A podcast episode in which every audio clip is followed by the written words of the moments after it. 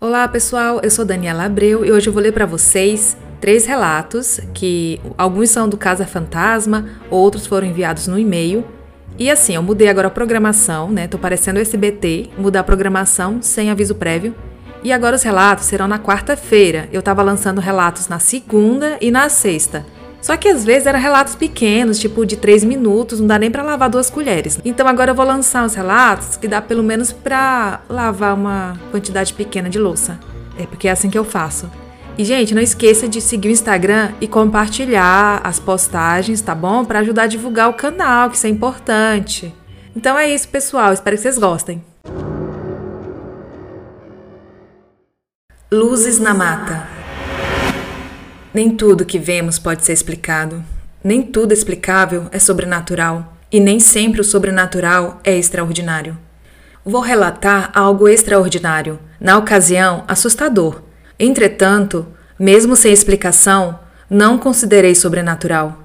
Eu deveria ter entre 11 e 12 anos de idade. Morava em uma chácara a mais ou menos 3 quilômetros da cidade. Certa noite, por volta das 22, 23 horas, eu retornava para nossa casinha, escondida naquele pé de serra. Caminhava por uma estrada de chão.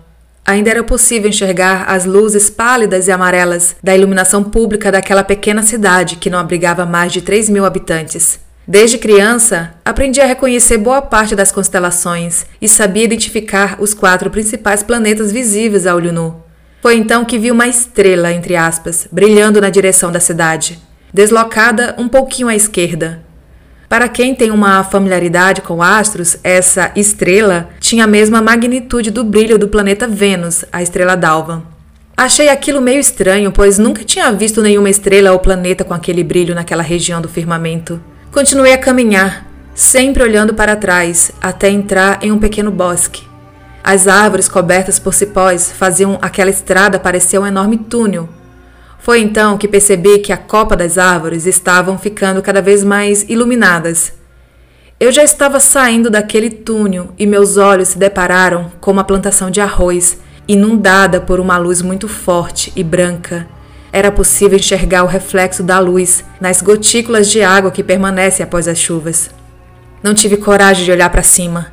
Minha reação foi correr, desesperadamente, rumo a uma pastagem relativamente limpa, posicionada do lado direito da estrada. Nunca vi uma luz tão intensa. E à medida que eu corria, eu percebia que a claridade começava a diminuir rapidamente. Foi então que olhei para o céu e pude ver uma estrela subindo, subindo, até se tornar apenas um ponto.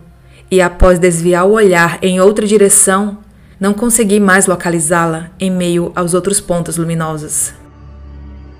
Esse relato foi enviado pelo meu amigo Carirama.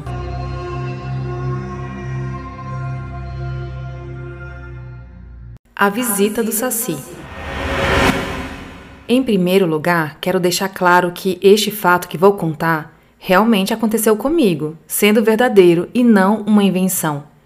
Vou relatar os fatos e dar a minha opinião particular deixando para cada pessoa que a lê interpretar da forma que lhe for mais conveniente. Tudo aconteceu no ano de 1968, quando eu tinha oito anos de idade. Na época, meu pai, o senhor Antônio Cardoso, possuía uma chácara em Amador Bueno, distante aproximadamente 45 quilômetros do centro de São Paulo, em direção a São Roque. Naquela época, o local era muito verde, possuindo muitas árvores e matas típicas da região pois ainda não havia iniciado o desmatamento que existe atualmente. Na chácara do meu pai existiam duas casas, sendo uma para o caseiro e sua família e a outra para ficarmos quando passávamos o final de semana lá de vez em quando. Ao redor existiam outras chácaras e bem próximo existia um curral onde eram deixados alguns cavalos. Em um fim de semana, fomos para lá eu, meu pai, minha mãe, minha avó, mãe da minha mãe, minha tia, irmã da minha mãe, e seu filho, que logicamente era meu primo, que se chamava Vanderlei. Vanderlei e eu sempre gostávamos de histórias de fantasmas e do sobrenatural em geral, estando sempre por dentro das lendas e características dos personagens, como vampiros, lobisomens, etc. Brincávamos muito sobre isso sempre que um dormia na casa do outro. Era muito divertido na época. Naquele final de semana, especificamente no sábado, passamos o dia brincando na chácara. E quando chegou a noite, fomos tomar banho, jantar e mais tarde ficamos conversando na sala, que ficava na parte frontal da casa. As outras pessoas estavam na cozinha, que ficava no final de um corredor do outro lado da casa. Era mais ou menos umas 22 horas quando começamos a ouvir um assobio vindo do lado de fora da casa, um pouco distante. De repente, esse assobio foi chegando mais perto, cada vez mais perto. Então comentamos um com o outro, em tom de gozação, se poderia ser um saci, coisa que não acreditávamos muito que existisse, pois parecia fantástica demais essa lenda. Então, em um determinado momento, o assobio chegou tão perto que parecia vir do outro lado da porta de fora da sala, bem na varanda.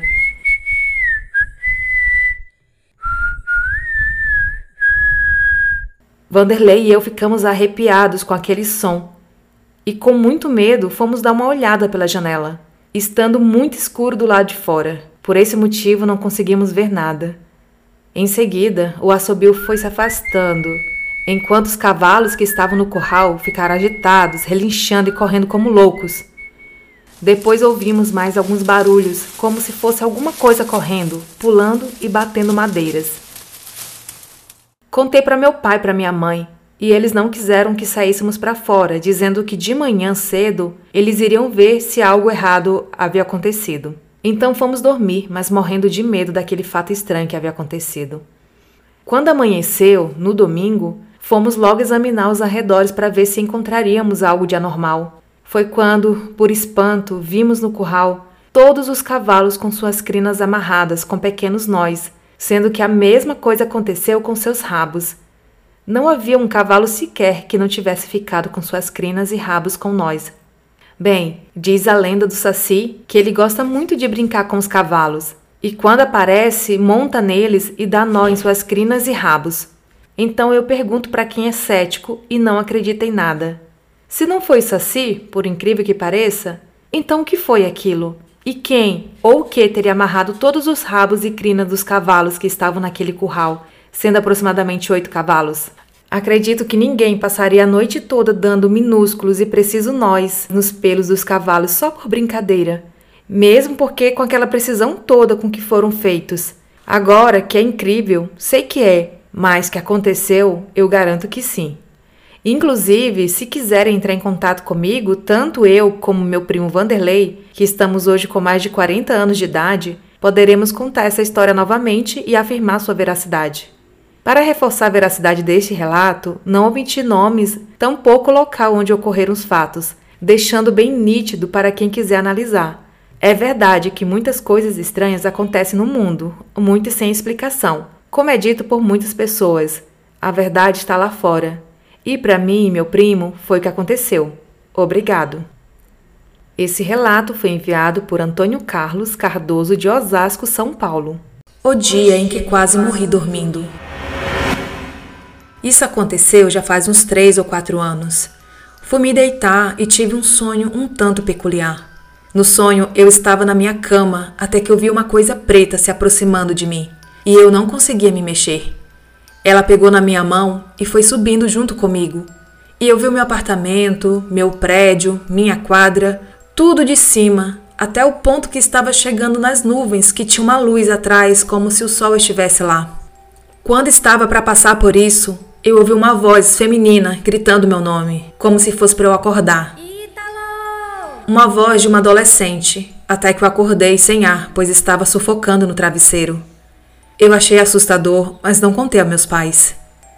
Alguns anos depois disso, meu pai me contou uma coisa.